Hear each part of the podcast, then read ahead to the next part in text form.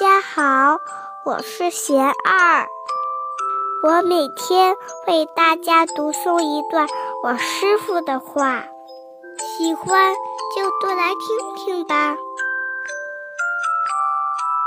我师傅说，不是仅仅口念经典，更重要的是平时的起心动念，一言一行。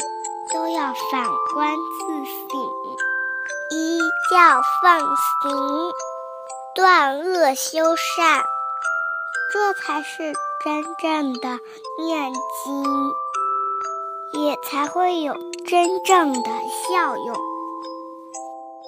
很多人把诵经、念佛、祈求、供佛都当作向外求了。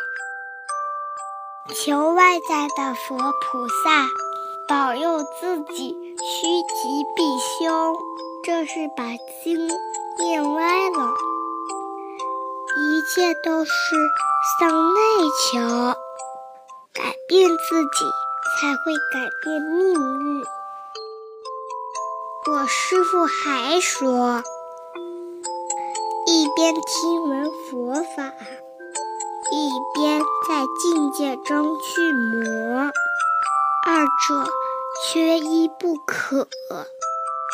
懂得道理，熟悉理论，实践中才有办法依法修心，在境界中不断运用佛法，理论才能真实转变身心。